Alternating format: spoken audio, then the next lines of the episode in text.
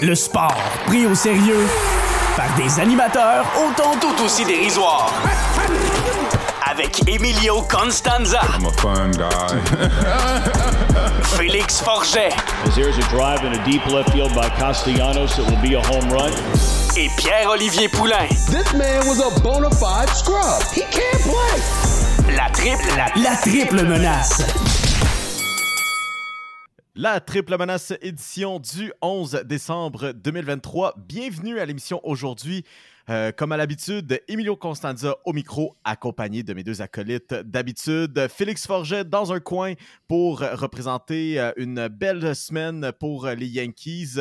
Et dans l'autre coin, euh, Pierre-Olivier Poulain pour représenter à la fois les Cubs, s'il est toujours sur le bandwagon, à toi de nous le dire, Félix, là, ou sur les Red Sox qui ont passé une semaine peut-être un petit peu moins, un petit peu moins cool. Les gars, sinon, on, on a passé une belle semaine. Euh, je me remets encore du 700 millions de Shohei Ohtani, puis juste essayer de comprendre. J'ai littéralement passé les 36, 24 à 36 dernières heures à me demander qu'est-ce que je ferais avec 700 millions de dollars dans les poches. Je cherche encore la réponse. Non, Non, mais moi tu, vois, moi, tu vois, moi, tu vois, ça a été une, une plus belle semaine dans le sens où euh, mes titans ont pas encore perdu. Parce qu'ils vont, ça va arriver demain soir, mais ils ont pas encore perdu cette semaine. Pas encore. Et le plus important, Juan Soto est un membre des Yankees.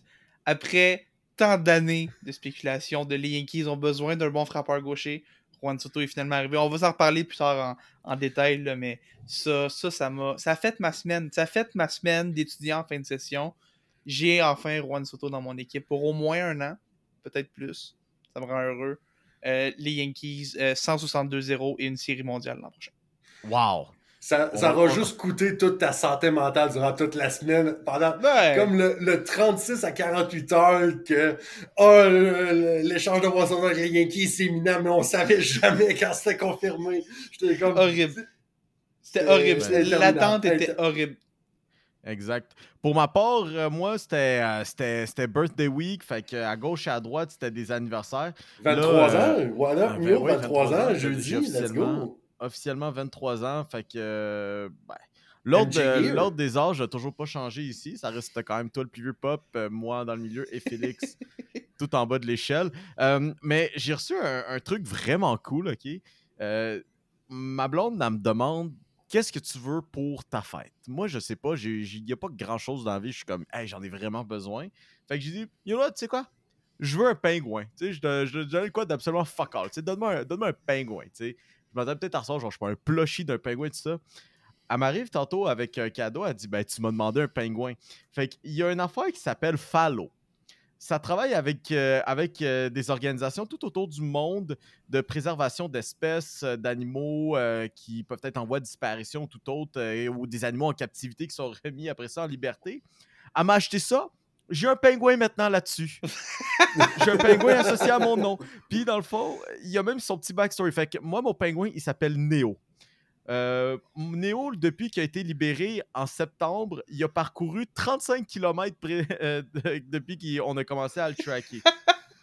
Néo, c'est supposé être un jeune mâle euh, qui a peur un peu de, de tout, puis il se cache en dessous de- d'un buisson à longueur de journée. C'est le truc le plus insane que je trouve. Puis avec l'application, on là, je- pour les gens à la maison, on va pas peut- peut-être trop le tracker, mais en ce moment, Néo, et c'est un pingouin qui réside euh, sur la côte de l'Argentine, en Amérique du Sud. Fait que, Wow. pas trop, euh, fait que pas tant si loin que ça du El Salvador. Juste un peu, euh, pas à côté, là, mais Juste un peu, mais peu importe euh, qui veut venir me faire chier, moi j'ai le plus gros flex de l'année, j'ai un pingouin. Ça, c'est comme le monde qui achète genre un pied carré de terre en Écosse, puis ils peuvent, euh, genre, un certificat pour dire qu'ils sont lord d'un terrain en Écosse. Ça, c'est- Oui. c'est à peu près Oui. le même genre de flex. À peu Exact, mais moi j'ai un pingouin. Puis ce qui est le fun, c'est qu'après ça, ben, euh, avec l'achat, puis au, au- au passage, c'est aucunement commandité, c'est juste le truc le plus cool ever. Ben, Mais si vous voulez nous fonds- commanditer après ça, Ah, ouais, moi, affaire. je vais, acheter, je vais acheter tous les pingouins qu'il faut. Là. Puis, euh, l'argent qui est amassé avec euh, ce qu'on vend, ben, avec en fait ce qu'on achète, tout ça, ça s'en va justement à ces organisations-là de préservation euh, d'espèces en voie de disparition et tout autre. Fait que c'était- ma petite tranche de vie de, de- la journée. Fallait absolument que je partage ça. Puis ça vient avec un petit bracelet. Fait que j'ai un petit bracelet qui vient avec ça, mais là, on, le verra pas. Mais il y a comme un- une petite silhouette de pingouin là-dessus pour signifier que ben, je suis propriétaire d'un pingouin maintenant.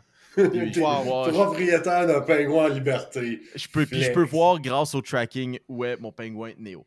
Anyways! La presse, si vous cherchez des stagiaires l'été prochain, ça, là, euh, tu peux pas. euh, ça, ça va voir je- toutes les candidatures possibles. Je sais pas, j'ai pas encore un doctorat ou ah, bref. Euh, on va parler de sport cette semaine parce que on, on l'a quand même teasé en début d'émission, on l'a teasé la semaine dernière, on l'a teasé le mois passé, on l'a teasé au premier épisode. Shohei Otani allait être agent libre, c'est arrivé, mais maintenant, il a trouvé preneur. Le derby, il est finalement terminé et après une semaine de euh, journalisme un peu douteux, euh, de, de- de certains médias au sud de la frontière, comme ici, par rapport à la position de. Pour de vrai, vite, vite, j'avais des flashbacks de Kawhi Leonard en 2019 par rapport Ouais. à où il se trouvait. C'était identique. Là. Ben, écoute, Kawhi Leonard, quand il est arrivé à Toronto, c'est probablement l'affaire la plus proche qui est arrivée, euh, qui se rapproche le plus de Shohei depuis le fameux The Decision de LeBron James. Mais c'est parce que The Decision, ça date d'il y a, d'il y a déjà 12 ans, quand les insiders puis Twitter, c'était pas aussi puissant qu'énergie Mhm. qu'aujourd'hui. Je me demanderais à quel point The Decision serait, euh, tout ce processus-là serait si ça avait arrivé en 2023. Ça serait fait genre sur la plateforme Uninterrupted, sur un live stream sur Twitch euh, pour LeBron James. C'est une façon d'aller chercher un peu plus d'onde. Mais tu sais, euh, avec sur le sujet de Kawhi Leonard, puis après ça, ben, l'été d'après, quand il allait être agent libre, on avait, oh, c'était comme une campagne de savoir où il allait être. Bref, ben, on a surpassé ça. Shohei est agent libre. On parlait, ben, bien sûr, des Dodgers. On parlait des Yankees. On parlait de l'option la plus plate qui était de retourner chez les Angels. Mais Carlis, le gars, il s'en va, actually, ben, déjà, de un, il s'en va pas trop loin de chez eux, là, ben, en Californie. Chez les Dodgers, mais les boys, le montant. Hey, la semaine passée, on a-tu on pas l'air maintenant assez des caves d'avoir pensé que. On, on pensait peut-être 500 millions finalement, Ouais, vu qu'il va pas pouvoir pitcher de la saison? Moi, je pensais, on, on disait 600 millions, puis ça, c'était dans un scénario où il pouvait le lancer l'année prochaine. Puis on se disait, ah, mais là, vu qu'il ne pourra pas lancer l'année prochaine, c'est ça, déjà son deuxième Tommy John, on va être conservateur peut-être 525, 550. 700 millions de dollars. C'est, ça n'a pas de bon sens. Ça n'a pas de bon sens, mais je le montant, je vous le dis, première fois que je l'ai vu, il a fallu que je relise une deuxième fois. Puis je pense que c'est Joey Voto qui disait sur Twitter, qui dit euh, euh, j'ai, vu la notification sur mon téléphone, c'est à peine si je suis pas tombé sur mes genoux à- au café pendant que j'étais en train de prendre mon café. Puis je suis d'accord avec Joey Voto. Moi aussi, j'ai comme besoin de le relire une deuxième Non, fois. Non, non, non, le tweet de Joey Votto, il manque encore le bout le plus drôle du tweet. C'est genre, il avait dit Je me suis quasiment ramassé à genoux, puis personne n'est venu me voir pour essayer Ouais. de voir si j'étais correct. Mais, mais c'est, Ah. tellement un, un montant qui dépasse l'entendement parce que tu regardes les plus hauts salariés dans la MLB en ce moment, c'était euh, Justin Verlander et Max Scherzer qui touchaient respectivement 43,33 millions par année. Mais dans les deux cas, on parle de contrats sur deux ou trois ans respectivement. et là, tu regardes Otani qui, en salaire annuel, bon, la structure du contrat fait en sorte qu'il y a beaucoup de cet argent-là qui est différé, qui va être payé plus tard, donc après la fin de son contrat. Mais ça reste que 700 millions sur 10 ans, c'est un salaire annuel de 70 millions. C'est près, c'est pas le double, mais c'est pas si loin que ça d'être le double des plus gros contrats qui étaient justement structurés pour être des gros salaires à court terme. C'est surréel. Ça n'a aucun bon sens comme contrat. Euh, et je dis pas qu'Otani le mérite pas. Loin de là, parce que juste en retombée économique, ce qu'il va faire faire aux Dodgers, c'est complètement Incroyable. surréel. Et c'est de loin le meilleur joueur du sport mais 700 millions de dollars sur 10 ans, ça ça m'a choqué et ça me choque encore un peu aujourd'hui. Ouais, je suis un peu curieux. On... Maintenant, tu sais, ça, c'est l'aspect monétaire de la chose. Mais maintenant, le produit baseball, parce que veux, veux pas, oui, ça a été un aussi de shit show de savoir où Otani s'en va. Maintenant, on sait, on, il s'en va chez les Dodgers. Maintenant, parlons des choses sérieuses. Les Dodgers, maintenant. C'est quoi, quoi leur odds de gagner un championnat maintenant?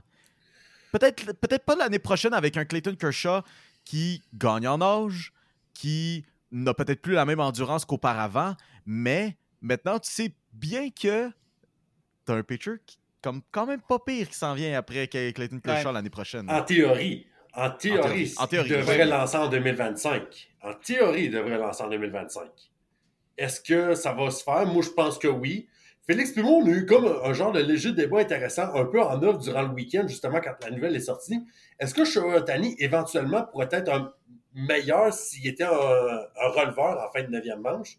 C'est pas aussi fou, mais là, tu donnes 70 millions par année pour un gars qui frappe puis qui lance une manche par soir. C'est là que j'ai de la misère. Ouais. Mais tu sais, en même temps, de la façon que je le voyais, puis pourquoi, je- selon moi, Tani est meilleur comme un releveur, un gars comme ça, veut, veut pas, les ennuis de blessures vont, venir le chercher. On l'a vu avec l'Angel cette année, ça a été, il y a eu beaucoup de blessures, ces ennuis de santé ont été bien documentés. Mais là, tu vois, en l'utilisant comme un releveur, tu peux mieux contrôler sa charge de travail. Tu sais, il revient pas aux 5 matchs, il revient pas. Puis c'est surtout qu'il lance pas 5, 6, 7 manches d'un coup, il lance une manche et son, stuff, tu vois, ça une énorme rapide, puis toutes ces balles à effet qui sont exceptionnelles aussi. Tu regardes ça, ça reste que Tani a le stuff d'un très bon releveur. Est-ce que ce serait forcément facile dans le sens où euh, peut-être que ce serait plus compliqué de le faire passer de frappeur désigné à releveur? On l'a vu quand il l'avait fait pour le, le- le- le Japon à la Classique mondiale de baseball. Ça y avait pris une, certaine adaptation parce qu'il n'était pas habitué, c'est la première fois qu'il le faisait. Mais peut-être que ce serait une bonne idée pour les Dodgers pour maximiser leur investissement et le garder à plus long terme. On voit souvent des releveurs qui gagnent mieux en âge que des lanceurs comme Otani et avec une charge de travail de frappeur qui va être assez intense. Pour moi, c'est une idée que les Dodgers vont devoir convoiter. Le problème, par exemple, c'est qu'en ce moment, tu regardes la rotation des Dodgers, c'est pénible. Ça va mal. Euh, en quel lanceur en as confiance? Bobby Miller? Bobby Miller, c'est ton meilleur lanceur en ce moment. Peut-être Kershaw s'il revient, mais est-ce que son épaule est encore. Est-ce qu'il reste quelque chose dans cette épaule-là Après, après Do- la, la dernière saison. euh, C'est ça, il n'y a plus rien. Puis on a vu euh, Julio Urias qui a des démêlés avec la justice. Dans les dernières années, tu as, eu des gars comme Eugene Rio qui sont partis, des gars comme euh, Trevor Euh, Bauer qui. Trevor qui- Bauer, Tyler Anderson. Euh, là, tu as des gars comme Tony Gonsolin et Dustin May et euh, j'oublie un autre, euh, Walker Bueller, qui vont revenir dans les prochaines années de grosses opérations. Mais des gars qui reviennent d'une opération, tu sais pas à quoi ça ressemble. Et Otani rentre aussi dans cette catégorie-là. Pour moi, tu, tu parlais des, des- des chances des Dodgers de gagner la Série mondiale. C'est sûr qu'avec Mookie Betts, Freddie Freeman puis Shohei Otani, c'est Hey, impossible de que les... genre, tu, commences un match, c'est- tu commences un Bonne match, chance. genre, c'est ces trois-là, back à back à back, tu dois affronter. Bonne Bon chance. champ. Puis Bon Puis je veux dire, puis, puis je veux dire, c'est sûr que ça fait peur comme trio, puis ça va, t'auras pas le choix de les affronter parce que justement, ils sont 1, 2, 3, puis t'es pas pour remplir les buts avec aucun retrait en première manche. Mais ça reste que au-delà de ça, pour moi, Otani change pas. Fait pas des Dodgers nécessairement les favoris dans le sens où il y a encore des trous dans cette formation-là. Mhm. Euh, la structure du contrat d'Otani, qui, qui est comme euh, en mettant de l'argent après le contrat, fait en sorte que les Dodgers s'achètent un peu de flexibilité et je pense qu'on va aller chercher un ou deux lanceurs par temps pour vraiment solidifier ce noyau-là parce qu'il y a encore des trous à combler et surtout, surtout que Tani veut gagner, on est mieux de se donner une chance de gagner dès maintenant pour qu'il soit pour pas qu'il commence à, à se tanner un peu euh, à un peu de son expérience avec les Dodgers. Mais moi, mais moi, Félix, ce que je pense, c'est, tu sais, là, il a, il a commencé à avoir des rumeurs aussi, est-ce que c'est vrai ou non? Est-ce que Yoshinobu Yamamoto Ouais. pourrait devenir un candidat pour les Dodgers? Euh, Est-ce que, les que- Dodgers seraient assez fous pour aller donner quasiment un autre 300 millions à un lanceur japonais qui a aucune expérience en Amérique du Nord encore pour l'instant? En tant que fan des Yankees, j'espère que non. Je veux, je veux que Ouais. les Dodgers se tiennent le plus loin possible de ça. Ouais, parce Mais, que les Yankees sont euh, quand même parmi les, les favoris, si je dis pas Ouais, oui, les, oui, C'est les Yankees. En ce moment, ça joue surtout. c'est On parle d'une course entre les Yankees c'est et surtout les les Mets. deux Mets. les les Yankees et les Mets. les Yankees et les Mets, mais tu Of tu regardes ça, puis tu- Otani est un bon ami de Yamamoto, les deux se connaissent très bien, puis c'est peut-être un attrait pour Yamamoto d'aller rejoindre Otani dans une équipe qui va être bonne. Tu sais, ça peut pencher dans la balance, puis tu sais, je suis convaincu que les, les Mets travaillent fort, ils ont été le rencontrer au Japon, Euh, les Yankees le rencontrent demain d'ailleurs euh, aux États-Unis, je pense que ça va être dans, dans le Bronx, ça n'a pas été confirmé, mais je pense que c'est dans le Bronx qu'ils vont faire ça. Euh, tu sais, on, on- on se donne des bons arguments de vente des deux bords. Je pense que les Dodgers aussi, je pense que ce serait fou de les écarter, même s'ils viennent de donner un contrat complètement absurde à Otani. Je pense que Yamamoto est, un- est une excellente idée, surtout pour une rotation qui, on en parlait, a des points d'interrogation. Yamamoto, encore très jeune, 25 ans, qui va être un, excellent lanceur, possiblement pour 10 ans encore, comme un, bon numéro 2 ou même un numéro 1. Je pense que ce serait fou de penser que les Dodgers ne considèrent pas au moins la possibilité d'aller euh, ramener euh, Yamamoto avec son compatriote japonais Otani. Si Mais on moi, avait à mettre de l'argent là-dessus, Yankees ou Dodgers? Moi, je- euh, moi, tu vois, je vois encore les Mets. Je vois. euh, Ouais. Il me semble que ça serait le genre des Mets. là. Je pense que Mets, Steve hein? Cohen, là, il, a- il vient de libérer un peu du, sa- euh, du salaire dans les derniers mois en se débarrassant de, euh, de certains, certains éléments.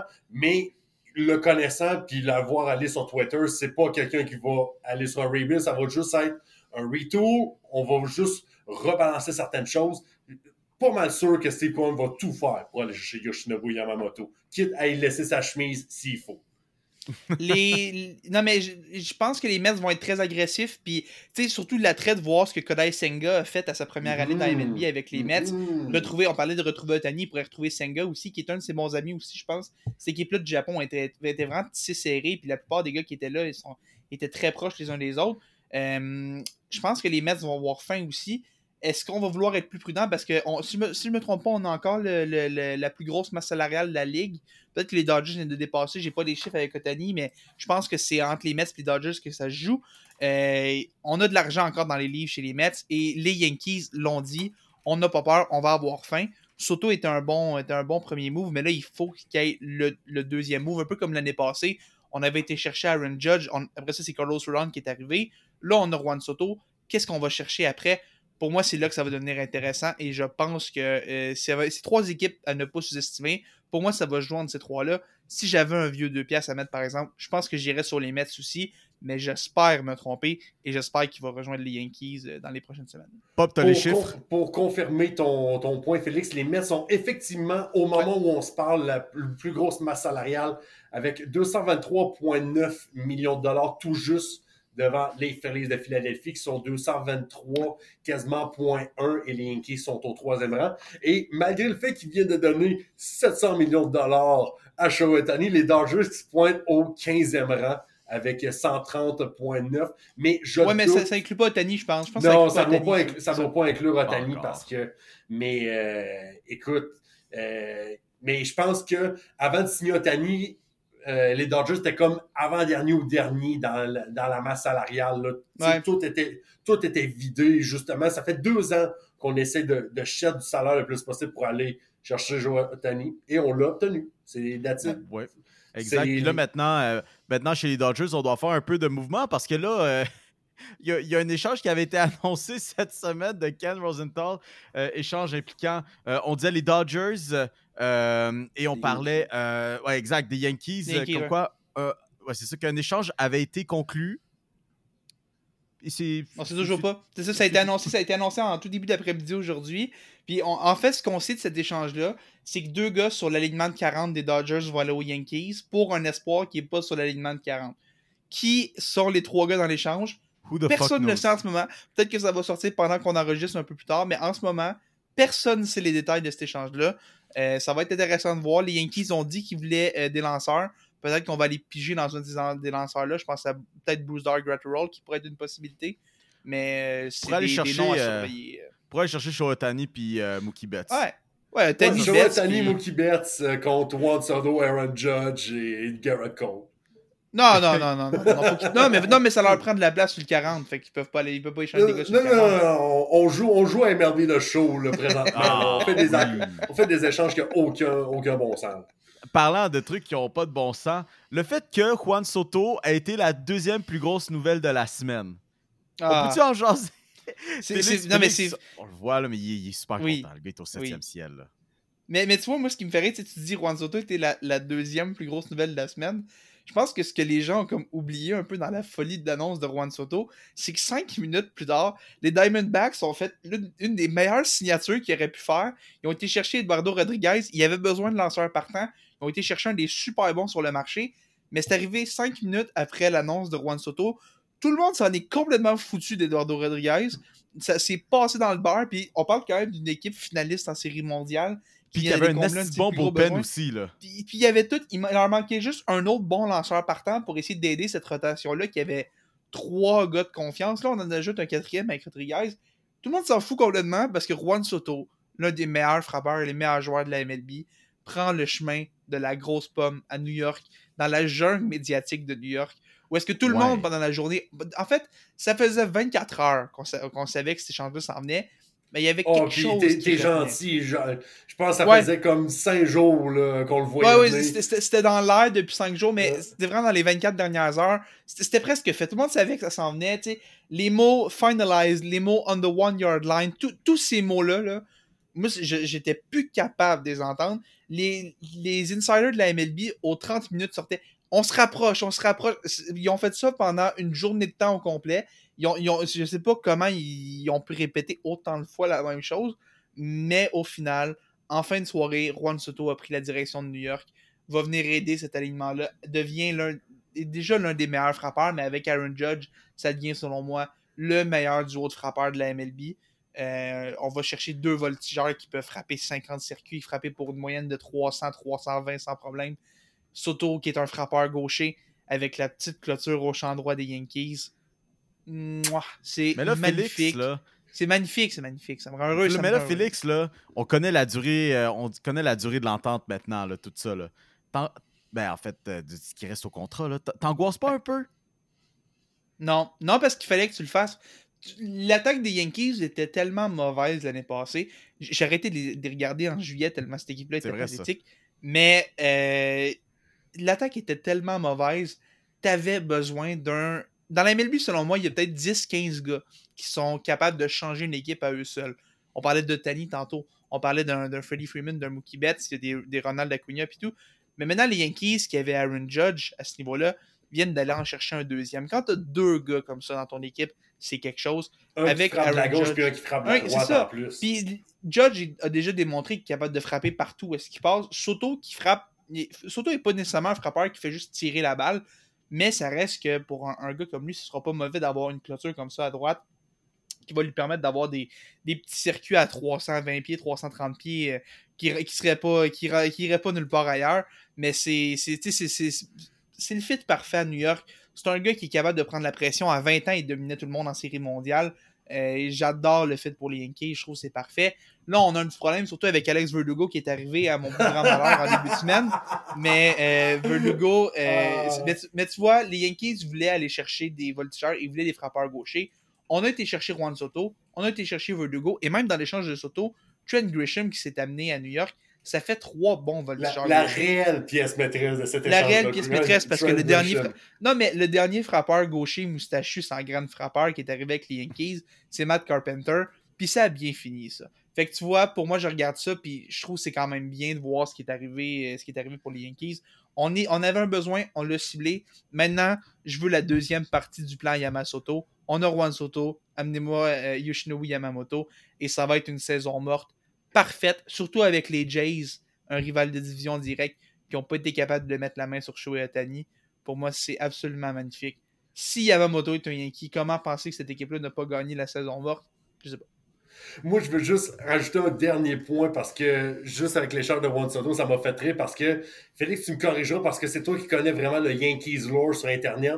Est-ce que l'annonce de l'échange, c'était pas genre exactement un an après, après l'annonce de Arson Judge qui s'en allait avec les Giants de San Francisco? C'était exactement un an après l'annonce de Arson Judge à San Francisco. Le Et les- de non, mais- Judge. Non, mais ce qui est drôle aussi, c'est que les Yankees, pour annoncer l'échange, juste avant d'annoncer officiellement l'échange avec un beau communiqué de presse, ont tweeté John Soto appears headed to Yankees pour niaiser John Heyman, pour profiter de ce moment-là, pour rire un peu de ça, souligner le 1 an de Arson Judge. John Soto ou Juan Soto, les deux sont des Yankees, parce que cette fois-là, euh, ce qui a été tweeté, malgré la faute dans le nom, c'était vrai. Juan Soto est maintenant un membre des Yankees de New York.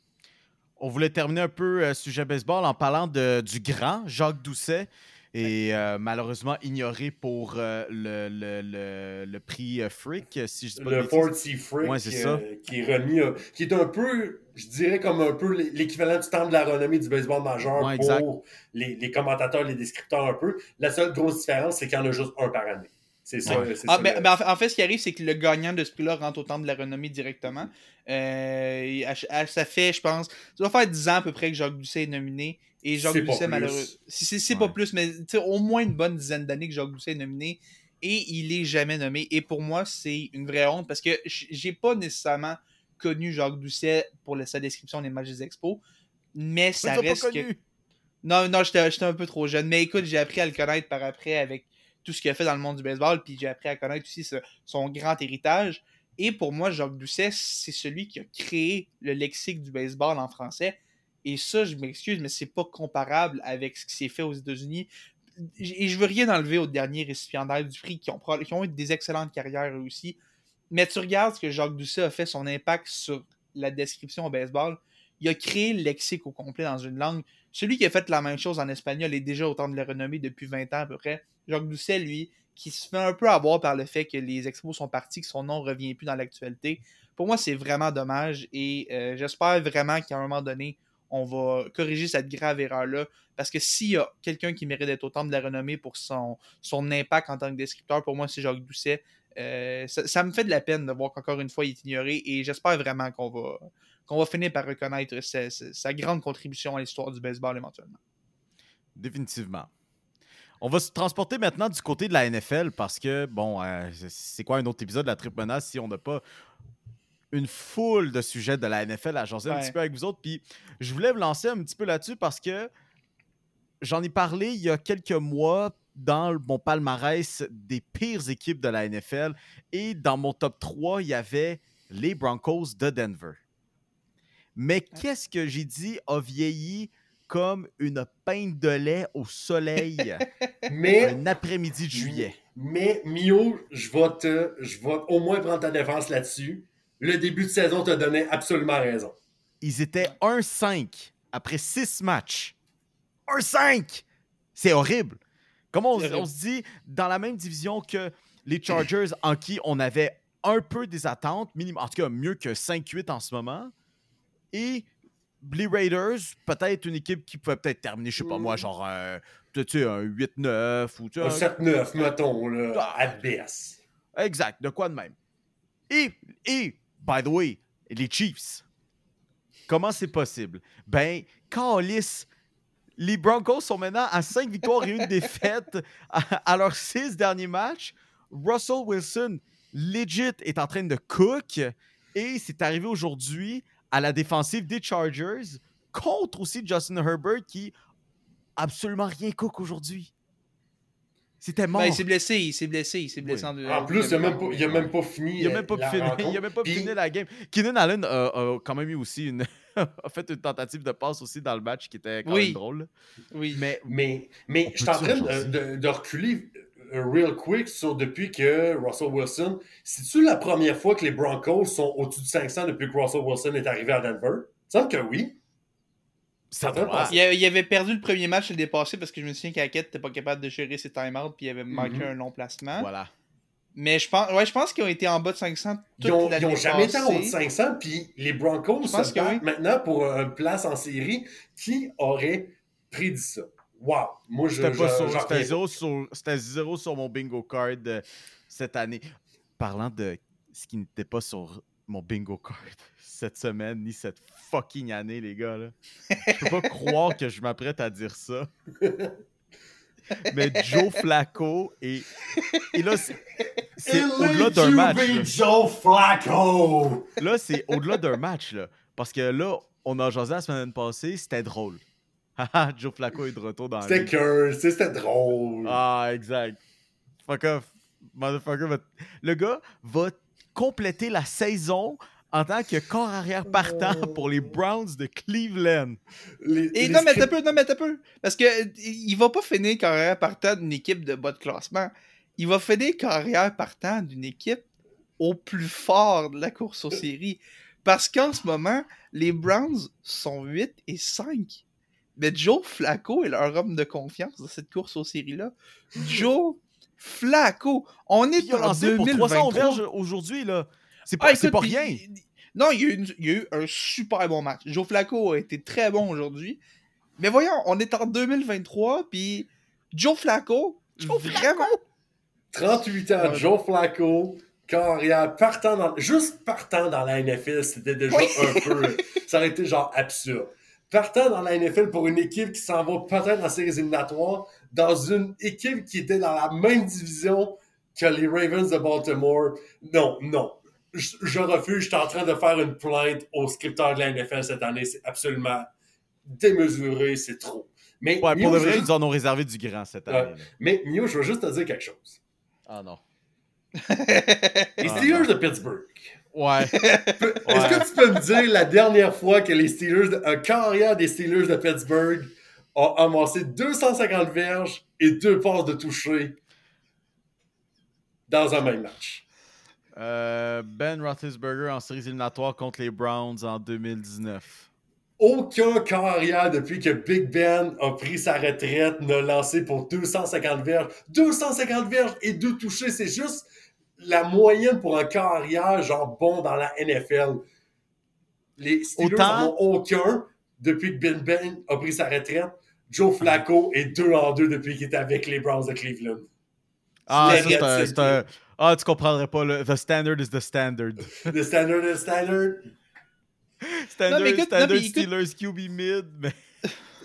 Mais tu vois, tu, Mais tu par- tu TJ parlais, tu Watt. parlais- non, mais- non, mais tu vois, tu, tu parlais de Joe Flacco puis tout, moi, il y a quelque chose aussi que j'ai remarqué aujourd'hui parce que les Chiefs qui ont, qui ont malheureusement perdu aujourd'hui contre les Bills dans, dans, un- dans une autre défaite complètement pathétique des Chiefs, mais en ce moment, tu regardes le portrait des séries dans la AFC, ok?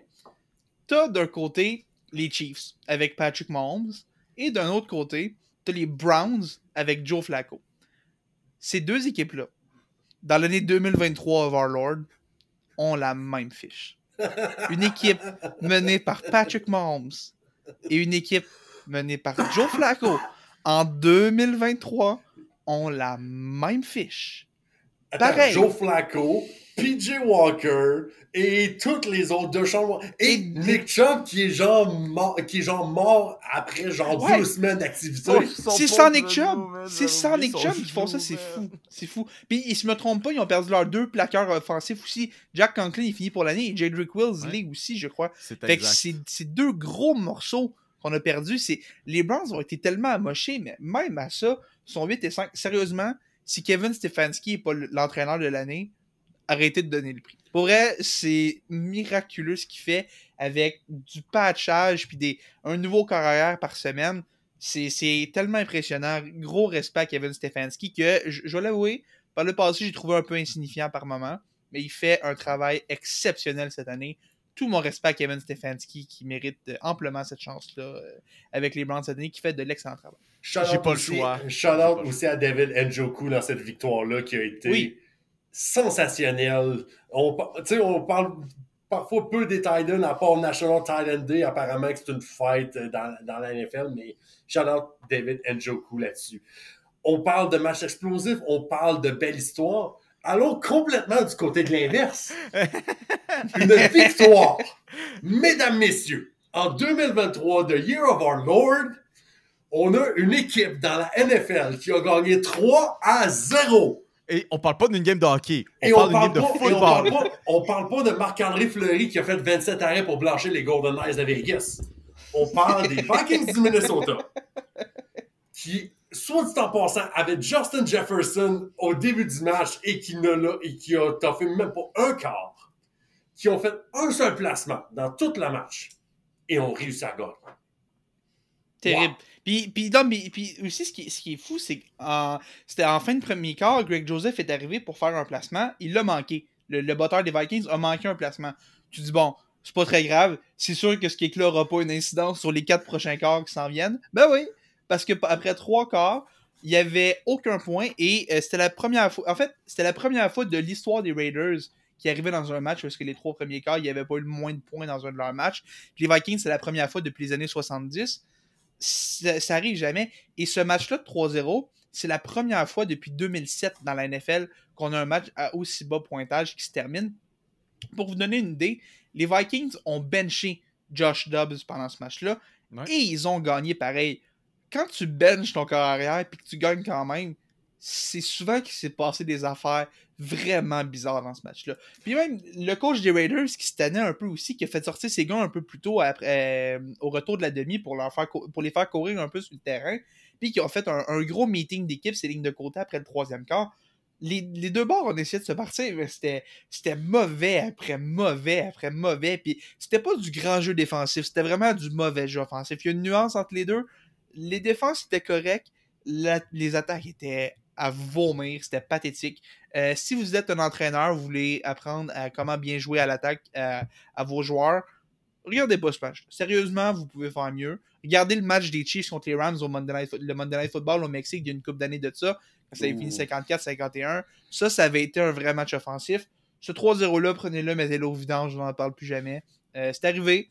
Les Vikings ont eu leur victoire, les Raiders ont eu leur défaite. On garde ça mort pour toujours. D'habitude, je dis tout le temps que je vais pas me sentir mal si quelqu'un le regarde pas, mais là, je vais dire, je suis désolé pour les gens qui ont regardé ce match-là. Je suis désolé pour tout le monde qui a voulu regarder du début à la fin. Vous pouvez être fan des Vikings, vous pouvez être fan des Raiders, je m'en fous, je, suis- je, je- je me sens mal pour vous. Non, non, mais im- imagine, imagine, on est, mettons, jeudi. Tu es un fan des Vikings. Tu te fais dire, premièrement, les Lions de Détroit vont perdre et une défaite dure. Tu sais, c'est pas une défaite par un placement. Là. Les Lions de Détroit vont perdre contre les Bears de Chicago. Déjà là, en partant, ça, ça part déjà mal. Là, on dit que Justin Jefferson va, être, va revenir au jeu et que ton équipe va marquer trois points. Et que malgré tout ça, les Vikings du Minnesota auront réussi à rétrécir le corps au classement dans la division. C'est à se vomir dans les mains. Mais Dieu sait que j'aime ça parce que ça fait juste un peu plus de chaos à toutes les fois. Et Dieu sait que le chaos, moi j'aime ça, surtout dans la NFL. On va conclure rapidement sur le, le bloc NFL un peu. On en a parlé légèrement un peu. Les Rams, euh, excuse, euh, excusez-moi, les, les Bills contre les Chiefs. Euh, encore une fois, les receveurs de passe. Écoute, je trouvais ça déjà chanceux que Kadarius Tony survive à la première semaine après ce qui est arrivé. Là, mon homme, là, là, j'espère que tu as appris ta leçon et tu vas pas aller sur Twitter ou Instagram ce soir parce que, mon Dieu, tu vas faire passer ça. Pour ceux qui n'ont pas vu le match, euh, c'était quoi? C'était 27 pour les Bills en fin, en fin de match. Euh, Patrick Mahomes qui décoche une passe à Travis Kelsey. Et Travis Kelsey qui c'était même pas préparé, c'était totalement improvisé. Regarde Kadarius Tony, lui lance une passe latérale, ça va marquer un toucher. Là, on pense que les Chiefs viennent prendre les devants par 4 points avec environ 1 minute et 15-ish à faire. Ouais. Et là, on se rend compte, pénalité. Neutral zone infraction, Kadarius Tony, celui même qui fait le toucher, on décidé, il avait pilé, il n'avait pas, il avait traversé la zone neutre et le toucher refusé. Les Bills l'emportent. Et surtout, ce que je veux vous amener, c'est que là, la frustration commence à monter chez les Chiefs de Kansas City. On a vu Chris Jones, d'ailleurs, au troisième quart, avec un de ses entraîneurs, qui a d'ailleurs vite une tablette, mon chum, sur la séquence. Je, je sais pas. à- moi, je suis sûr qu'il doit y avoir une, une euh, une genre de police d'assurance là-dessus un règlement parce que, mon Dieu, des fois, les tablettes mangent une volée. Et tu as vu Patrick Mahomes, Ben, qui est un gars intense, mais qui garde toujours un certain composure, complètement jappé sur, les, sur ses Ouais. coéquipiers et sur les officiels après la rencontre. Je vais faire un petit shout-out à Producer Ali. Est-ce qu'on est inquiet pour les Chiefs et est-ce que notre prédiction collective de les Chiefs au Super Bowl, on commence à être inquiet un peu? oui, J'étais- de- Non, mais- en- en majuscule. Avec des points d'exclamation. Eh, C'était. C'était. Patrick Mahomes, cette année, en effet, a peut-être pas la meilleure attaque autour de lui, mais tu sais, il a quand même son homme de confiance en Travis Kelsey. Patrick Mahomes, en tant que tel, est un excellent carrière capable de faire quelque chose avec une attaque correcte. On a vu ce qu'il est capable de faire déjà à deux Super Bowls et une autre euh, présence euh, une autre fois. Puis en plus, ça donne que cette année, c'est la meilleure défensive qu'il a jamais eu dans son temps chez les Chiefs de Kansas City, reviennent d'un Super Bowl, le vent dans les voiles, et se fait, on se fait donner ça. Hum, là, on a l'air à des caves parce qu'en début de saison, on a dit Ouais. vraiment, on, pour de vrai, on était embarrassé de devoir dire que les Chiefs allaient gagner le Super Bowl. Aujourd'hui, la donne a changé. Mais, mais moi, tu vois, je, je regarde ça, puis euh, j'étais inquiet pour les Chiefs la semaine passée. La défaite contre les Packers au Sunday Night Football a fait mal. Euh, C'était un match qui était très, très prenable pour les Chiefs et on l'a quand même échappé. Et là, aujourd'hui, encore une fois, puis ça fait deux semaines que je remarque ça, les Chiefs se ramassent dans une position en fin de match, il reste euh, une minute, une minute trente, peut-être même deux minutes, un ou deux temps, ou un ou deux temps morts, des fois pas de temps mort. Les années passées, avec un déficit de 3, 5, 7 points, Tu vois Patrick Mahomes arriver dans ces situations-là, tu te dis, c'est sûr que ça va arriver. Même, même les fans des Bills aujourd'hui l'ont l'ont dit, sur les, je l'ai vu sur les réseaux sociaux euh, plusieurs fois. Quand Mahomes s'est amené sur le terrain, ils ont fait J'ai déjà vu ce film-là, je sais comment ça finit, puis je sais que je vais avoir mal dans une couple de minutes. Mais maintenant, là, cette magie-là, et puis là, tu vois plus. Je, vois- je vois Mahomes arriver, j'ai plus confiance qu'ils vont marquer. Puis les deux dernières semaines, tu sais, on est à deux pénalités d'un changement. Tu vois, le, le, le, le passe interférence sur Ma- Marquez Valdez Campling la semaine passée, et cette semaine, tu vois le L'infraction de Kadarius Tony. Euh, on est à deux pénalités que tout ça change. Mais il y a des problèmes majeurs avec cette attaque-là. Euh, à moins de s'appeler euh, Travis Kelsey ou Rishi Rice, sérieux, faites tes valises votre, votre temps. Euh, toute cette attaque-là est nulle. Et là, Isaiah Pacheco qui est blessé. Si c'est grave, ça va vraiment faire mal à une attaque qui avait déjà besoin de ressources. Mais écoute, euh, s'il y a une chose que je ferai jamais, c'est de penser que les Chiefs sont morts. En ce moment, c'est pas beau, mais il y a une couple de semaines, on pensait toutes que la ballonne des 49ers était dégonflée. Et finalement, la ballonne a regonflé pas à peu près. Je suis pas en train de dire que les Chiefs vont remonter parce que c'est vrai que les 49ers s'expliquent un peu par des blessures aussi. Les Chiefs, c'est par un manque de talent, surtout au niveau des receveurs. Mais Andy Reid a été là. Patrick Mahomes a été là. Travis Kelsey a été là. Et la défense reste bonne. On a trop de ressources pour être mauvais, pour être aussi mauvais que ça. On a trop de ressources pour avoir la même fiche qu'une équipe que Joe Flacco mène en ce moment. Euh, je suis pas prêt à dire que je, je cloue le cercueil des Chiefs parce que les Broncos s'en viennent. Les Broncos sont à un match des Chiefs et ils ont gagné le premier match euh, entre les deux équipes. Mais je pense que ce serait fou de penser que les Chiefs peuvent pas se relever de ça. Euh, je pense que les Chiefs vont quand même gagner leur division. Et tu veux jamais affronter Patrick Mahomes en série. Mais c'est l'équipe des Chiefs la moins forte depuis que Patrick Mahomes est arrivé euh, comme carrière à cette équipe-là. Même, même pendant son année recrue, on sentait que c'était Oui. pas aussi, c'est pas aussi fort. Mais en tout cas, juste pour dire que félicitations à Kadarius Stoney because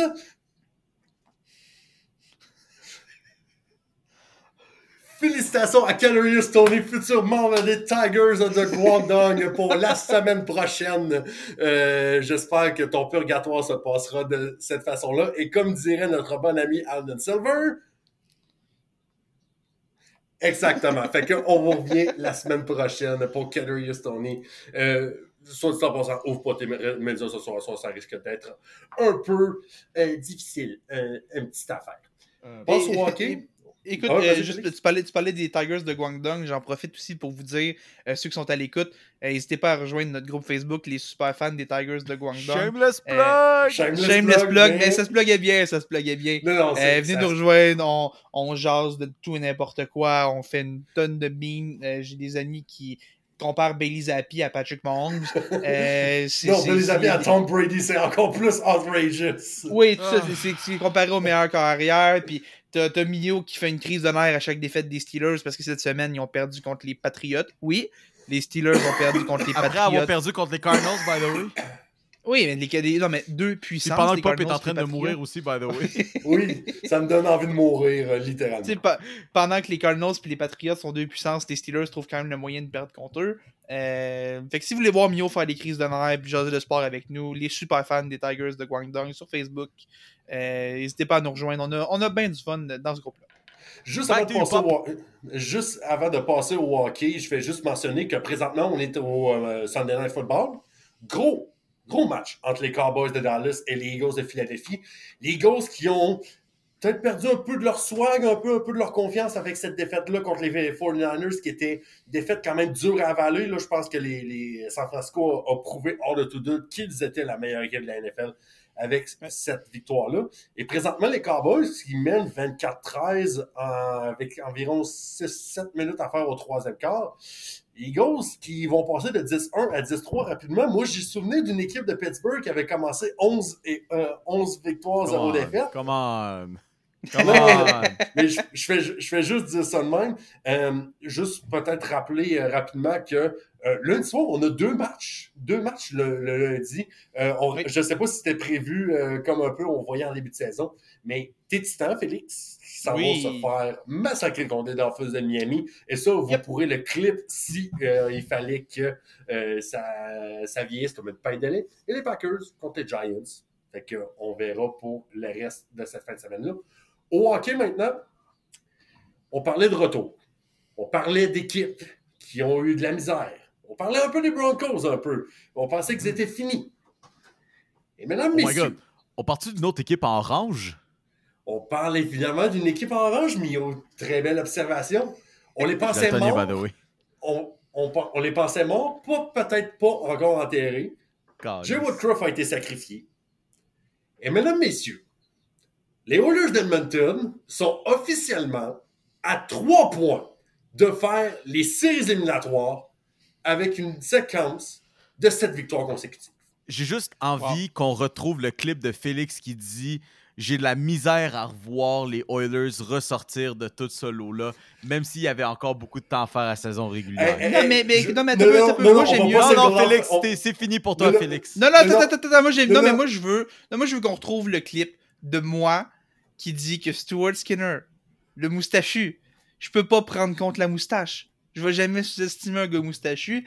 Et Stuart Skinner, dans cette séquence-là, euh, écoute, des fois, je le regarde, je regarde une photo de lui, je regarde la photo d'un mur de briques. Je suis pas trop sûr de voir les différences entre les deux. Pour moi, c'est pas mal deux fois le même gars. Euh, Stuart Skinner, le moustachu, que j'aime prendre contre un moustachu. Euh, les Oilers sont revenus. Et c'est drôle de voir comment cette équipe-là peut être bonne quand c'est pas une passoire qui est devant le filet. Peut-être un hasard, mais, mais les Oilers avec un gardien, juste un gardien qui a de l'allure. Ça va super bien. Moi, je vais, je vais quand même refuser de single out Félix parce que moi aussi, je vais l'avouer que je pensais pas voir les Oilers parce que je voyais le tas d'équipes devant eux autres au classement. Je me disais que ça allait être compliqué, ça allait être dur. Euh, c'est sûr qu'il restait beaucoup de temps, mais c'est beaucoup de monde à dépasser. Et tu vois encore, c'est pas toujours fait parce que euh, on, tu sais, on est encore derrière des équipes comme Saint-Louis, comme Nashville, puis on est encore énormément de points derrière les Kings de Los Angeles dans la division. Ça va passer probablement par une présence dans les deux équipes de meilleur deuxième pour les Oilers si on va se qualifier en séries éliminatoires. Mais juste voir un peu quelques chiffres.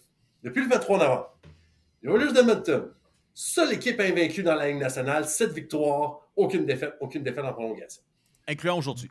Incluant aujourd'hui d'ailleurs. Aujourd'hui était leur septième victoire consécutive. But pour, premier dans la Ligue nationale à 34.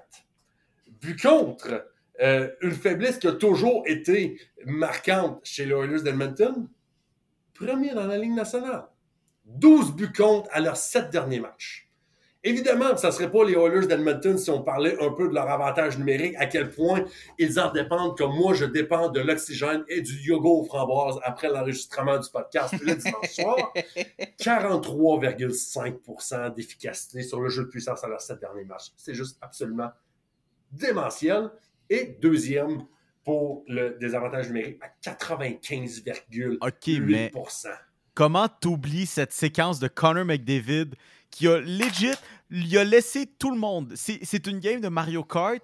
McDavid, il a laissé tout le monde faire leur premier tour tout seul, tranquille, pour que McDavid, il parte en dernier, il ait ses bonus, il ait pas l'attention de personne. Puis là, on parle de 23 points à ses 9 derniers matchs. Puis avec ça, McDavid réinsère déjà le top 10 des marqueurs de la Ligue nationale cette saison.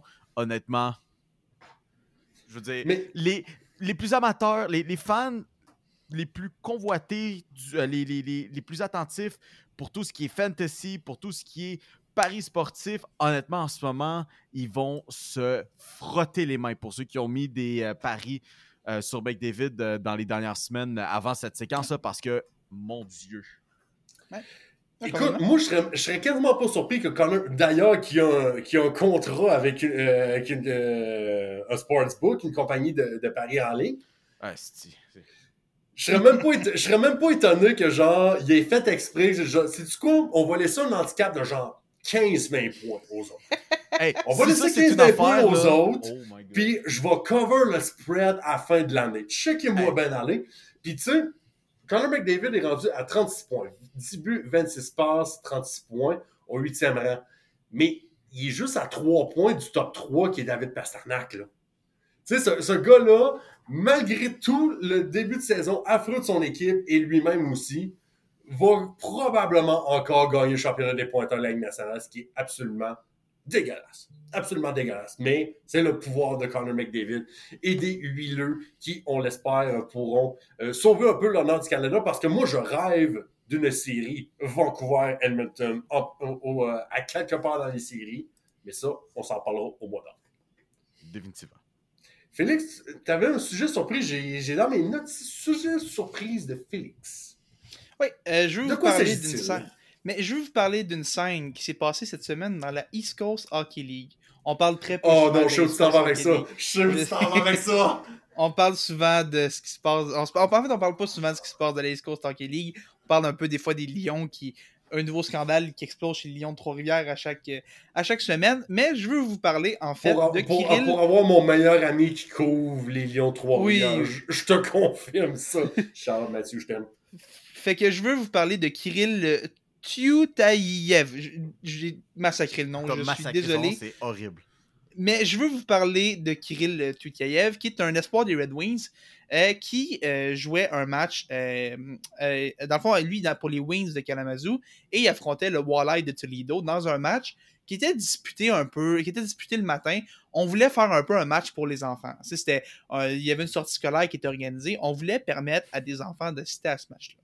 Et là, ce qui s'est passé, c'est que pendant le match, il y a un, un des enfants qui était présent sur place qui a lancé une croquette de poulet sur la glace. Et là, Tutayev a vu la croquette de poulet sur la glace et, comme aurait probablement été le réflexe d'un peu tout le monde, il a pris la croquette de poulet et il l'a relancé dans les estrades. Résultat, pénalité de 10 minutes pour avoir, pour avoir pour avoir retardé le match. Je sais pas exactement pourquoi. Il y a eu une inconduite pour 10 minutes. Euh, pour avoir lancé une croquette de poulet. Honnêtement, je pense que c'est la pénalité la plus stupide que j'ai vue dans ma vie au hockey. Il voulait juste tasser quelque chose de la glace. C'est comme s'il y avait eu un ballon sur la glace puis il avait voulu le relancer dans les estrades pour le renvoyer. Mais la, la East Coast Hockey League est très, très frileuse sur lancer des choses dans les, dans les estrades. C'est pour ça qu'on a agi. Bon, est-ce que le discernement était présent cette fois-là avec une croquette de poulet? Je pense pas qu'il menaçait d'atteindre quelqu'un à la tête avec ça. Mais écoute, une croquette de poulet pour 10 minutes de pénalité, moi ça m'a fait rire. Euh, bravo à Kirill pour ça. Euh, T'es officiellement un de mes joueurs préférés pour avoir, euh, pour avoir fait ça. Gros, bel bel applaudissement pour toi. Honnêtement, je suis. Ça valait le 10 minutes. Pour l'histoire, ça valait le 10 minutes. Puis tu pourras toujours dire que tu as eu 10 minutes de pénalité pour avoir lancé une croquette de poulet dans l'estrade. Et ça, je suis pas mal sûr qu'il n'y a pas beaucoup de monde qui peuvent dire ça dans, dans leur vie, avoir qui ont déjà réussi à faire ça dans leur vie. Mais Félix, fais juste imaginer comment tu as eu de la misère à prononcer son nom.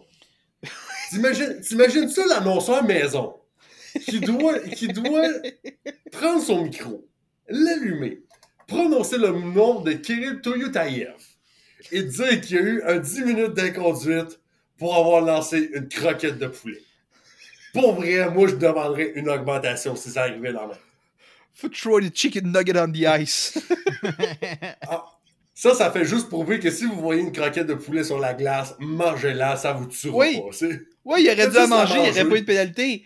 Il, Il aurait aurait dû, pas- il aurait dû pogner un stack et il aurait fait comme Prince Fielder qui mangeait tout le temps les chips du premier, de, de premier de- de- celui qui était assis premier rangé à côté du premier but. Il aurait dû manger une de ses chips puis retourner jouer. Il aurait pas eu de pénalité s'il avait mangé la croquette. C'est n'importe quoi. Euh, ça, pense, ça me fait euh, rire. je- je pense que tout ça, ça fait partie quand même du top 10 euh, des interactions comme fans sportifs par rapport à la Oui. nourriture. On avait déjà eu LeBron James qui a décidé de prendre une petite gorgée de bière à un moment donné aussi sur Ouais, le sideline.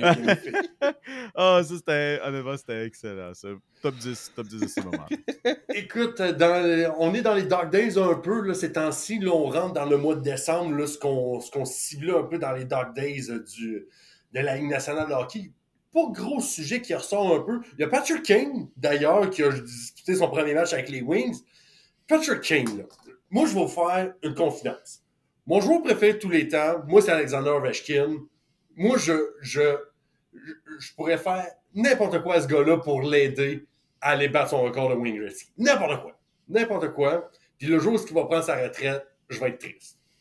Au numéro 2, c'est Patrick Kane. Mais en tout cas, il a descendu numéro 3 quand il est allé avec les Rangers de New York, mais ça, ça va affaire. Là, il est remonté numéro 2. Moi, je le voulais à Chicago. Moi, je rêve du jour de revoir Patrick Kane à Chicago parce que 2013, Patrick Kane was. C'était une menace pour la société avec, Avec, Chicago. euh, là, avec la coupe de cheveux aussi, là. Il y avait Oh! la bonne vieille coupe longueuil avec. oh my god, c'était juste, euh, c'était juste, juste parfait. Ça, Et c'est là- dans- non, mais ça, c'est dans le temps où il aimait prendre des taxis. Ah ben ça. you really wanted to go there, aren't you? tu voulais vraiment qu'on aille se rendre là. Non, non, mais je te pose la question. Je te pose la question. En tout cas, je vais, je vais le dire après. Mais tout ça pour dire que j'espérais vraiment que Patrick Kane revienne à Chicago parce que c'est la nature normale des choses. À la limite, je voulais qu'il aille à Buffalo par la belle histoire parce que c'est un gars de la région de Buffalo. Mais moi, vous dire une affaire, j'ai vu Patrick Kane avec l'uniforme des Red Wings de Détroit. Ouf! That Ouais. hard. Pour vrai, c'était Ouais. hard. là. Ça fait, je trouve que ça fait tellement bien. Pour vrai, là, Patrick Kane avec les, avec les Red Wings. Et là, tu retrouves avec Alex de Brincat, qui d'ailleurs a fait une passe sur le premier but de Patrick Kane dans euh, l'uniforme des Wings. C'est juste parfait. C'est juste Mais que que- mais- plate que son retour au jeu, que son retour au jeu a été marqué par un total, total collapse de son équipe qui a bousillé une avance de 4-1 contre les. Sharks de San Jose pour perdre en overtime. Là, là, ça, là, c'est ce qu'on appelle le... le- tu sais, quand on dit que euh, il y a quelqu'un qui s'oppose à, à ton mariage, tu sais, quand on dit euh, s'il y a quelqu'un qui veut s'opposer au mariage, qui, euh, qui disent maintenant que tu te fermes la gueule à jamais, ben ça, les, les Sharks de San Jose, c'était ça. C'était juste incroyable. Mais, mais écoute, je tu parles de Patrick Kane, puis euh, j'ai été assez, euh, assez vocal dans ce podcast-là sur le fait que j'ai des doutes sur ce que Patrick Kane va être capable d'amener cette saison. Je parlais d'à près 25 points en 40 games, qui était à peu près le, le- le rythme que j'avais. Le mois W. À date, à date c'est- modeste au niveau de la, la production de points. Il était à un point en deux matchs. Il était un but qui. euh, il s'est gâté pour le célébrer d'ailleurs, et je le comprends avec, Ouais. avec, la remise en forme qu'il a dû faire. Euh, les journalistes de Chicago qui disaient honnêtement, ça fait des années que je l'ai pas vu célébrer un but comme ça. Ça lui a fait du bien. On sent que ça n'a pas été facile pour lui. Puis il, commence à bien se sentir. Mais je vais, je, je vais faire mon miracle pas. Il est encore tôt. Mais après deux matchs, Patrick Kane a l'air vraiment mieux que je pensais. Euh, il- a l'air bien. Ça a l'air d'être le, bon vieux Patrick Kane. Là, la question, c'est de savoir est-ce que ça va tenir sur quand, quand la fatigue va commencer à s'accumuler. Les matchs vont suivre. Et à un moment donné, peut-être que son, son corps va, va le lâcher un peu plus. Mais jusqu'à maintenant, Patrick Kane me fait mentir parce qu'il a l'air bien. Je, vois un Patrick Kane confortable sur la glace, ce que j'ai pas vu avec les Rangers. Avec les Rangers, on le sentait embêté par quelque chose et là, on, le voit qu'il est pas revenu à son niveau d'antan parce que ce serait un, standard surréel à, à s'attendre de quelqu'un.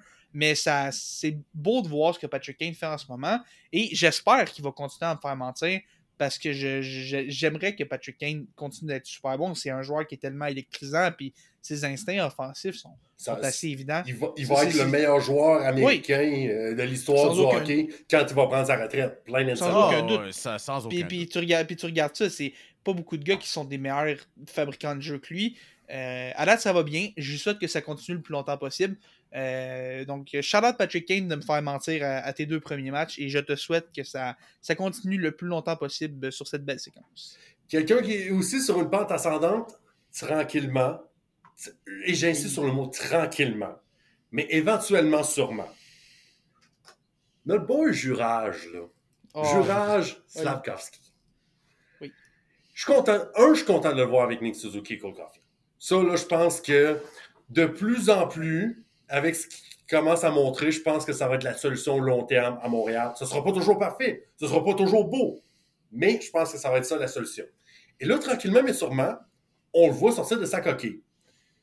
Et on a vu Juraj Slavkovski se battre, mesdames, messieurs, qui a littéralement droppé les gants. Et ça, c'est pas que je veux encourager la bagarre, mais voir un angry Juraj Slavkovski, ça me donne des émotions. OK, peut-être pas autant d'émotions que quand il a sorti Devon l'hiver de ses shorts en tir de barrage quelques minutes plus tard, mais c'est pas loin. Non, puis, ce qui est intéressant de Slavkovski, c'est qu'on l'a vu, ça fait, ça fait un an maintenant, plus qu'un an qu'on le voit à Montréal, puis on, on se dit, peut- il manque juste un petit peu de confiance. Si la confiance Hey, vient, s'il apprend à, à faire confiance à ses habiletés, parce que c'est un gars extrêmement talentueux, qui a un, un gros gabarit, puis il, il a le talent pour performer. On le voit, il y a eu des flashs. C'est évident que ce gars-là peut être un bon attaquant dans la LNH, mais il manquait une dose de confiance. Et clairement, le mettre avec Nick Suzuki et Cole Caulfield, ça rapporte jusqu'à maintenant. On l'a vu en tir de barrage hier. sa célébration, le Are You Not Entertained, ce gars-là est en confiance, ce gars-là commence à, à vivre sa meilleure vie dans LNH et c'est je pense, je pense même plus que c'est un- une déclaration qui est trop forte de dire qu'en ce moment, Uri Slavkovski est le meilleur attaquant du Canadien. Pour moi, il est meilleur que Cole Caulfield et il est meilleur que Nick Suzuki en ce moment. Je dis pas que c'est le meilleur joueur de l'équipe en ce moment, mais je dis, tu regardes, mettons, les, les 5-6 derniers matchs, pour moi, Slav, c'est le meilleur attaquant de cette équipe-là. C'est plus je constant. pense C'est plus constant. C'est le plus constant, ça c'est sûr. Ça c'est le plus constant. Mais c'est sûr que ça se traduit pas encore sur la feuille de pointage, malheureusement, Non, dans mon ça. cas. Mais ça va venir. Ça va éventuellement venir. Puis écoute, ce, ce gars-là pourrait. euh, ce gars-là peut encore aller au championnat mondial de hockey junior, genre le mois prochain. Tu sais, à la fin du mois. Tu sais, Kid, il y a 19 ans, là. L'année prochaine, il pourrait encore jouer pour les Foreurs de Val d'Or s'il pouvait. C'est juste pour montrer que ce gars-là est encore jeune. En tout cas, j'attends- juste de voir si les Hunters derrière pourraient avoir une surprise puis avoir Juraj Slavkovski l'année prochaine à 20 ans, mais ça, Non, c'est une autre non, affaire. non. Nu, nu. Écoute, s'il y a une affaire que Slav montre depuis une couple de semaines, c'est a sa place dans LNH. Euh, Puis tu vois, tu, tu- disais ça se traduit pas encore en points. Tu sais, cette semaine, là, je- je- c'est, tu le regardes, il était à une passe, à un poteau de Nick Suzuki d'avoir une passe, il était à, à un arrêt miraculeux de, de marquer, de marquer un autre but. Les points vont venir. En ce moment, il est un peu malchanceux pour ça. Puis le fait qu'il n'y a pas beaucoup, il y a le premier trio, puis après ça, c'est tellement mince à Montréal, sans Kirby Dax, sans Alex Newhook, puis sans tous ces gars-là, même Tanner Pearson qui est tombé au combat hier. Tu sais, tu regardes tous ces gars-là, ça fait. Il n'y a, plus beaucoup de monde autour. Je pense que plus ça avance, on va voir Slavkovski commencer à amasser des points. Et quand Dak va revenir l'année prochaine, quand Newhook va revenir cette année, et quand tous ces gars-là vont, vont revenir l'aider, moi je suis pas du tout inquiet. Les points vont finir par venir. Parce que quand un gars joue bien de même, les points finissent par venir. Je suis pas du tout inquiet pour Slav. Pour moi, ces derniers matchs sont extrêmement encourageants. Tout il fait tout bien en ce moment, les résultats vont finir par venir, c'est le processus, puis je suis pas du tout, euh, pas du tout inquiet pour euh, sa, sa production euh, sur le moyen et sur le long terme.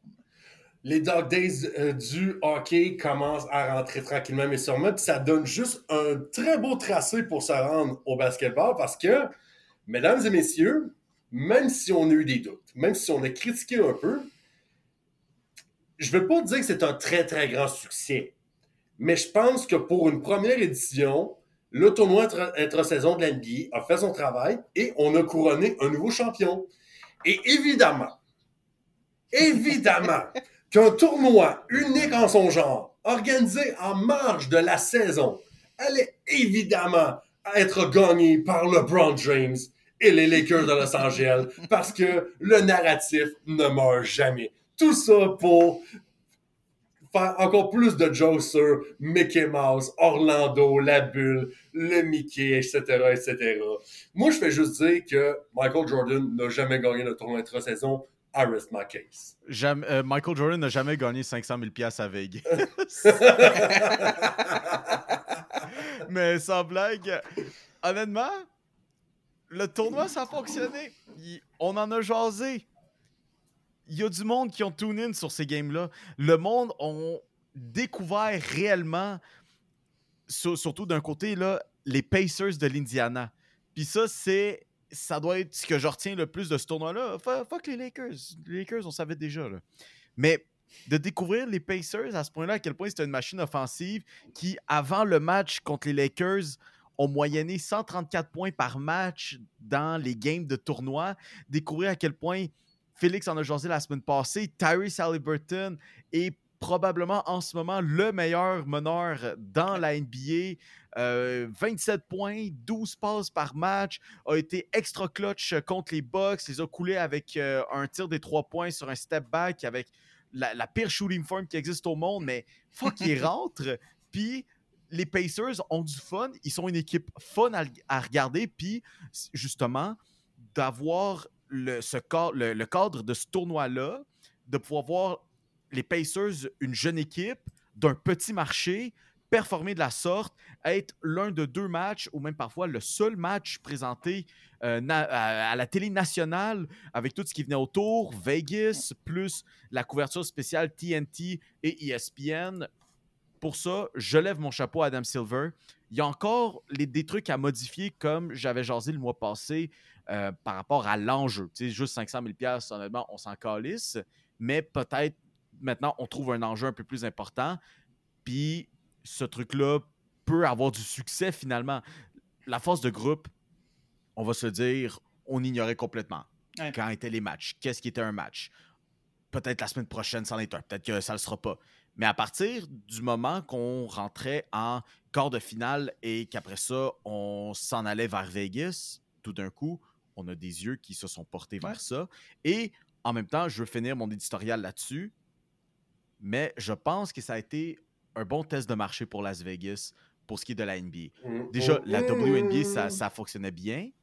Mais là, la vraie affaire, la NBA, le véritable produit qu'on veut instaurer à Vegas, qu'Adam Silver a publiquement dit qu'il voulait instaurer à Vegas, et LeBron James qui a publiquement dit qu'il aimerait ça avoir une franchise, surtout du côté de Vegas, ça a bien fonctionné. Mais je Ouais, mais juste imaginer, non, mettons, un petit gars comme Bénédicte Mathurin, mettons, là. Ouais. Qui, qui était en sortie de banc un peu, qui a joué quand même 30 minutes lors de cette finale-là, qui joue dans une finale avec un gros, un enjeu quand même assez important.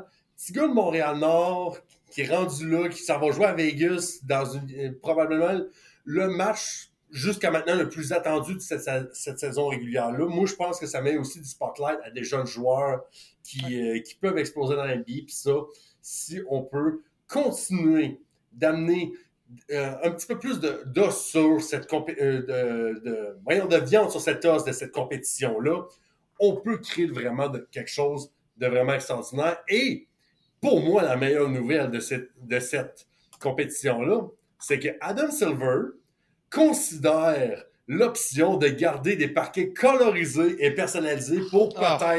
Les séries éliminatoires. Non, non, non, regardez-moi pas le même. Regardez-moi pas le même. Moi, je l'ai dit, les parquets colorisés de même. Moi, c'est un oui. Surtout que c'était le fun, vu que celui qui avait le GOAT des, euh, des, des parquets colorisés, les Pacers de l'Indiana, se sont au moins rendus en finale. Moi, je veux ça. Non, moi, je veux, non. moi, je veux ça en série la- euh, euh, cette année. Moi, je veux, je veux voir ça. Je veux que mes yeux finissent gros comme des deux piastres, puis peut-être un peu buzzés au niveau du cerveau parce que j'ai absorbé trop de lumière dans une soirée. Mais ça, c'est une Non. autre histoire. Moi, honnêtement, Faudrait t'interdire de parler de basketball sur ce podcast, je pense. Non, mais Pourquoi écoute, tu penses que j'en regardes- parle jamais? Non, puis écoute, tu regardes, Mio parlait de la force de groupe, qu'on s'en est foutu, puis effectivement, la force de groupe, on s'en est foutu. Mais je pense qu'au-delà de la force de groupe, le truc qui m'a le plus énervé, justement, c'est les terrains. C'est quoi ça? Ça fait, ça fait, on, fait des games de pick-up en arrière qui servent à rien. Ça fait, je sais pas, je me sens dans un jeu vidéo quand t'es- t'essaies de vendre un produit hyper sérieux, hyper. Je sais pas, genre, je comprends pourquoi on a fait ça. Là, on veut ramener ça en série. Épargnez-moi ça, gardez-moi ça sérieux un peu. Euh, non, pour moi, les, les, les terrains colorés, c'est non. Puis je sais que c'est un détail, mais ça m'a énervé. Je sais pas pourquoi. Pourquoi, pourquoi changer une bonne- le bon parquet beige? là? Tout le monde aime le bon parquet beige. Laisse-moi ça comme ça, c'est parfait. On touche plus à rien. On y va avec ça, puis on, on joue au basket. J'ai pas envie d'avoir l'impression d'avoir pris de l'acide quand je regarde ça. Il y a, il y a du rouge, du bleu, du jaune. Du... Qu'est-ce que c'est ça? Garde-moi ça bien, ça mets-moi un parquet. Puis laisse Ty- Tyrese Halliburton puis LeBron James, ou visiblement Anthony Davis et Austin Rivers, qui étaient Austin Reeves, qui étaient deux monstres hier euh, dans cette finale-là. Euh, ça a été, un super bon match. Mais ramenez-moi des beaux parquets beige qui vont me rendre heureux, des bons vieux parquets traditionnels. euh. Je vais, être un gars bien heureux quand on va me ramener ça, quand on va ramener ça bien, bien. Puis après ça, c'est moi le boomer ici dans ce podcast-là. Oui, mais- euh, je l'assume. Je l'assume. C'est un take complètement boomer que viens d'avoir. Puis, puis pourtant, ça vient du gars qui capotait, et avec raison d'ailleurs, qui est un broadcast Toy Story pendant, Oui. pendant un match de la NFL. Hey, non, non, mais en passant- ça fait sérieux, mais euh, Non, mais en passant, euh, parlant de ça, euh, c'est en début de semaine, Nickelodeon a annoncé que pour le Super Bowl, on va avoir un broadcast de Bob l'éponge avec Bob l'éponge, Patrick, Sandy et tous les personnages de Bob l'éponge qui va être un- une diffusion alternative du match où est-ce qu'on va avoir ces- tous ces personnages-là. Euh, je pense que je vais accorder trop d'importance à ce match-là pour aller le voir à Bikini Bottom, mais ça me rend vraiment heureux de savoir que Bob l'éponge va être représenté après Toy Story, deux de mes franchises pour enfants préférés. Euh, très très content de ça. Euh, la nostalgie en moi est bien activée avec ça. Est-ce que je suis en train de me demander, est-ce que les pubs. Moi, j'aimerais ça que les pubs, genre, à- pendant le Super Bowl, soient adaptés en Bob l'éponge. J'aimerais ça. Oui, oui, je veux ça. On- on- Je veux Tu sais, mettons une, euh, une, euh, une publicité de Budweiser ou de, ou de whatever, genre, mais c'est juste remplacé par Bikini Bottom, des personnages de Bob l'éponge, ça serait. euh, Ça serait Donne-moi une pub de pâté de crabe. Donne-moi une pub du chum bucket. Donne-moi ça. Donne-moi tout ça. Je veux ça. Écoute, ça, une ça. pub de pâté de crabe pendant que je me bourre déjà d'aile de poulet de de oui, euh, oui. Félix Oui. va se sacrifier. Il va se sacrifier pour regarder un Super Bowl des colonies. Non, je penserais pas, je penserais pas, mais j'aime l'idée. Surtout pour les enfants, je trouve qu'on va rejoindre un, un super bon, un public super le fun avec une, une super bonne idée. Euh, je trouve que c'est une super bonne idée de, de la NFL et de Nickelodeon pour ça. Et euh, je l'écouterai pas sur le coup, mais je vais regarder les faits de Nickelodeon, ça c'est sûr et certain. Over, under 3,5 ans avant que la NFL nous euh, propose un euh, match de la NFL de la patte patrouille. Oh! Non, non, mais ça, j'aimerais pas ça. J'ai pas grandi Non, non. avec ça. Non, non, mais. Mais ça va, ça va. Je serais, je Moi, serais pas moi, je suis sûr d'ici trois ans, là, ils vont nous offrir un, un ma- un match de la NFL Pat Patrouille. Et là, je vais dresser une ligne parce que là, on va être allé trop loin. Every day we stray over away from God himself. exact. Euh, mesdames et messieurs, c'est ce qui met fin à cette édition du 11 décembre de la Triple Menace. À surveiller quand même cette semaine, euh, Pop l'a mentionné un peu plus tôt à l'émission, mais on va avoir un double affrontement au Monday Night Football. En un premier temps, je tiens à le rappeler, on va avoir les Titans contre les Dauphins, alors que de l'autre côté, nous allons avoir les Packers contre les Giants. Euh, jeudi, on va avoir quand même euh, du. on du football. Donc, ça va être les Chargers qui vont être contre les Raiders. Risque d'être absolument mid comme match-up. Pour ce qui est du Canadien, on a deux matchs cette semaine. Donc, mercredi contre les Penguins de Pittsburgh. Ça tombe bien, je parlais de Penguins en début d'émission. Euh, D'ailleurs, j'ai reçu une notification. Mon Penguin en ce moment va bien. Euh, et euh, ça va être contre les euh, Islanders samedi soir. Euh, T'es sûr, ta blonde, t'as pas acheté un Tamagotchi, là? Ou, euh, Gros, j'ai j'ai un pingouin, man. Il, s- hey, il s'appelle Neo en plus, là. Imagine si non, mais, non, mais imagine si s'appelait Sydney. Bruh. Oh my god. Euh, Pas vrai, je pense, je pense que j'aurais viré sur le top. Ça pour dire. Fait on peut toujours nous rejoindre sur nos réseaux sociaux, comme on l'a dit encore une fois, on répète la même cassette, mais groupe Facebook, super fan des Tigers de Guangdong, où on pose des mimes ou euh, choses de toutes sortes. Nos réseaux sociaux, TikTok, page Instagram pour des highlights, ces trucs du genre, page Facebook. Euh, toujours, encore une fois, nous suivre sur Twitter, euh, chacun individuellement. Pierre-Olivier Poulain, Félix Forget, Emilio Constanza. Et aussi, petite annonce quand même spéciale pour dire que l'épisode de la semaine prochaine, soit celui du euh, 18 décembre, euh, va être le dernier pour l'année 2023. Euh, on va prendre une pause et je pense que de, pour vous autres aussi à la maison, ça va être une petite pause bien méritée. Euh, passez du temps avec vos familles pendant le temps des fêtes et on reprendra en revenant euh, au jour, euh, après le jour de l'an, une, semaine, une semaine plus tard. Probablement, probablement, on n'a pas encore statué, mais probablement que ça pourrait être comme une affaire comme. Je regarde le, le calendrier vite, vite, là, mais peut-être comme le 8 janvier. euh, ouais, c'est ça, le 8 janvier, peut-être ça pourrait être la, date de retour. On vient de sortir du championnat mondial de hockey junior, le- le- le- les matchs à l'extérieur de la Ligue nationale, on reprend un peu. Fait d'après moi, si c'est si pas le 8, ça pourrait être le 15, mais euh, pas mal sûr que le, le 8 janvier, là, on va être de retour euh, de chez Monsieur Côté et on va être euh, en pleine forme pour revenir euh, chez la Triple Menace pour cette année 2024 qui sera très remplie, je vous dis tout de suite. Puis Oh on- non, écoute, exact. on- je, je- je lance ça dans l'air. Peut-être que le 8 janvier, on, on réfléchit encore à ça, mais peut-être que le 8 janvier, on va vous faire un épisode spécial questions du public. Donc commencez à penser à ça. Si vous avez des questions, ça va nous faire plaisir de vous faire un petit segment, vous faire un peu de place dans cette émission-là. On, on vous revient sur les, les- les spécifiques de ça, on vous revient là-dessus euh, euh, dimanche prochain dans le dernier épisode avant Noël. Parce qu'on veut vous intégrer dans ce projet-là, on veut que vous ayez votre, votre voix aussi, parce que la triple menace, c'est nous trois, mais vous êtes la quatrième menace et vous êtes la menace la plus importante de la gang, parce que sans vous, on est. Non, on est- non mais c'est vrai. c'est C'est vrai, vrai. c'est c'est vrai. On, fait que, va essayer de vous intégrer un peu dans ce projet-là. Donc, peut-être, euh, pour revenir des vacances, on se fait un petit spécial question du public. On, regarde ça, on vous revient là-dessus sur euh, tous les détails euh, la semaine prochaine. Mais c'est une idée sur laquelle on travaille. et ça nous ferait plaisir d'avoir votre que vous ayez votre mot à dire dans ce projet. Exact. D'ici là, on a quand même un épisode qui se donne la semaine prochaine et c'est là qu'on va vous retrouver. Mesdames et messieurs à la maison, Merci beaucoup d'avoir été à la triple menace cette semaine et passez une excellente journée. Le podcast La Triple Menace. Disponible sur Spotify, YouTube, Google Podcast et Apple Podcast.